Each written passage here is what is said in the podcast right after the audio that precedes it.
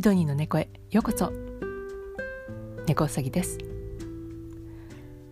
カトリックやプロテスタントなどのいわゆるあの西方教会では4月17日はイースターの復活祭の日だったんですけども4月24日はギリシャやロシアなどの東方教会でのイースターの復活大祭の日でした。日本を含む現在多くの国で使われているのはグレゴリオ暦というもので西方教会はこの暦を使ってるんですけども東方教会ではユリウス暦というものを使っているので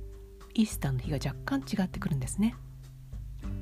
でもあの2025年と2028年はともに同じ日程になるようです。ちなみにまあ東方教会ではイースターとはあまり呼ばないようですね。現在の戦争状態になっているウクライナやロシアでは東方教会に属している人が多くって、まあ、同じ宗教を信じる者としてこの復活大祭の日になんとか停戦にでもならないかなと思っていたんですけどもどうも難しいようですね。ところで4月25日はオーストラリアではアンザックデーという祝日となります。これはの第一次世界大戦中にオーストラリアニュージーランドの合同軍がトルコのガリポリ半島に上陸したことを記念して制定されましたこの合同軍の英語表記の頭文字を取ったものが ANZAC となってアンザクと通称呼ばれています。このあのガリポリの戦いは第一次世界大戦のこととなります。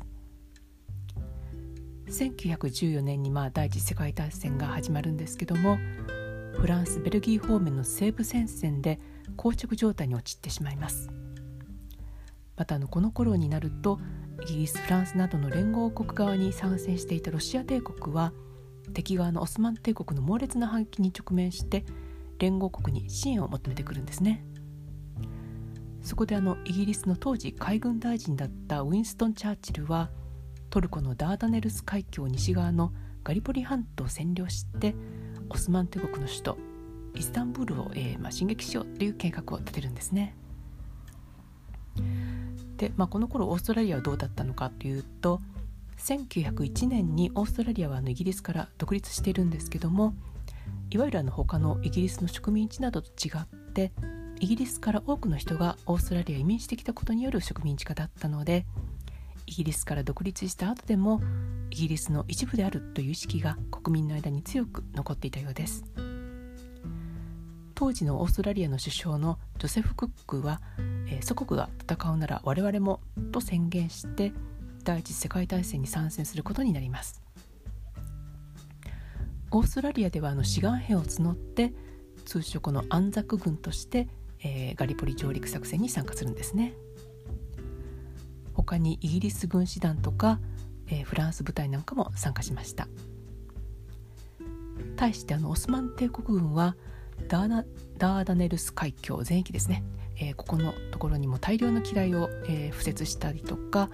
あと海峡の両岸に多数の砲台を設置して海峡そのものを、えー、要塞化していました。1915年、えー、2月19日と25日の2度にわたって英仏大艦隊による海上からの砲撃が行われたそうなんですけどもどうもうまくいかずにまたその後海峡突破も試みるんですけども嫌いに触れるなどして戦艦3隻が沈没して他3隻も大破してしまいます。でもまあ作戦続行ということで1915年4月25日アンザク兵はイギリス兵フランス兵とともにトルコのガリポリ半島にての上陸攻撃を進めます。でも上陸作戦が開始される頃にはオスマン帝国軍は大体の上陸予想地点に兵力を増強していって待ち構えていたんですね。でもう丘の上で待ち構えていたトルコ軍の攻撃に遭ってしまってもう1日でオーストラリア軍は約2000名の死傷者が出たそうです。そしてもう最終的にはオーストラリアだけで8700名以上の兵士が命を落としました。この作戦は結局、ま、失敗に終わって1915年の10月頃からの撤退が始まって12月頃には撤退終了となりました。まあ、の逆のオスマン帝国側から見るとこの勝利は後にあの新生トルコ共和国の、え、初代大統領に就任することになるオスマン帝国の名指揮官ムスタファ・ケマル・アタチュルクの活躍によるってことですね。まあ、オーストラリアにとってはま大きな悲劇となってしまったあ戦いだったんですけどもこれを機に国としてのオーストラリアが本当の意味で、え誕生したと言われていますなのでこの日はアメリカの独立記念日と同じくらい重要と言われています。4月25日の早朝にはガリポリの戦いになった浜辺にて追悼式が行われます。ここには、えー、その戦争に参加した各国の代表などが、えー、参列します。またオーストラリアやニュージーランドの若者にとってはある種の聖地のようになっていてここに参加するために、えー、トルコに来る若者がたくさんいるようですね。過去2年間はちょっとコロナのために中止されていたんですけれども今年は無事行われました。ただまあ例年に比べると一般参加者はちょっと少ないかなっていう感じはしたんですけどもとってもいい追悼式でした。ということで、まあ、あの4月25日はこのガリポリ上陸の、えー、記念日なんですけどもこの戦いのみではなくって、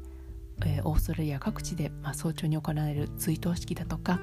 待機軍人や現役軍人の行進なども行われて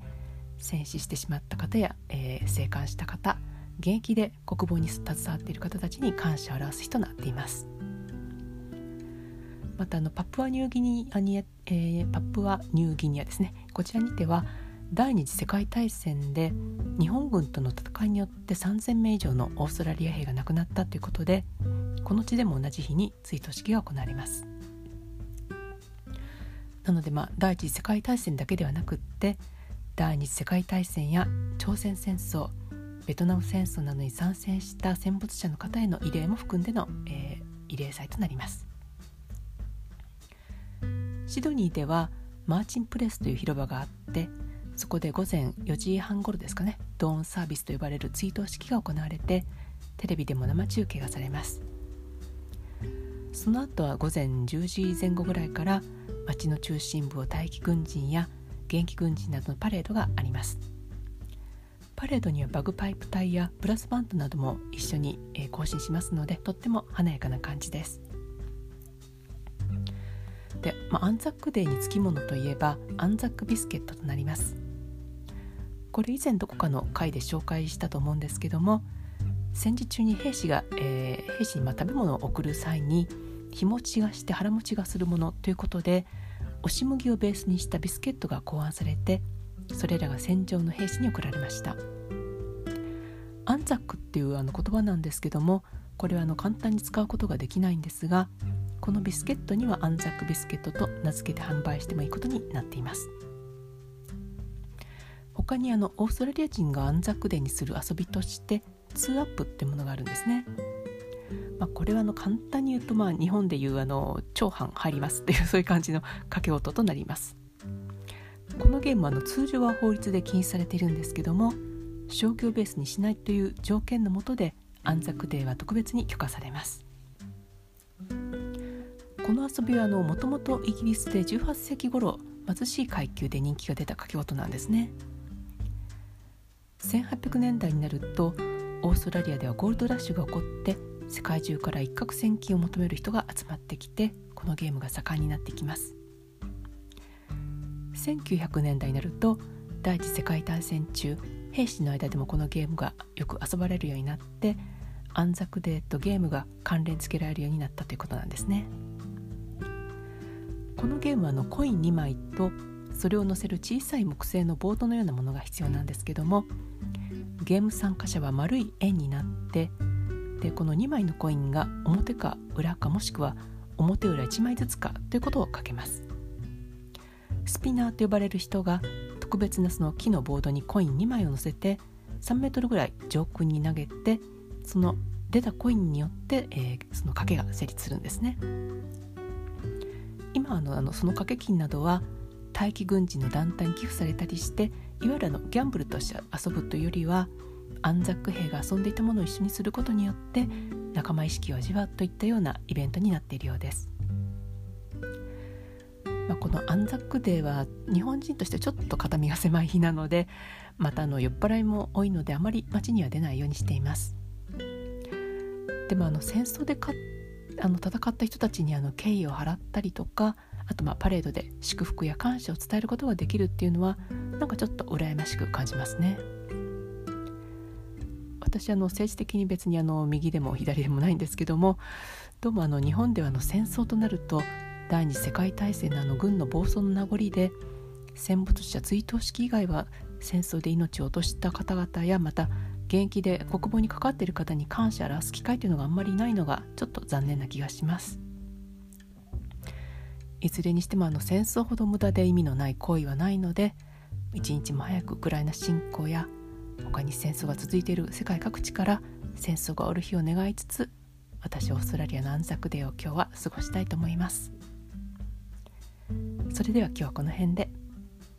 本日もお聴きいただきありがとうございました猫うさぎでした。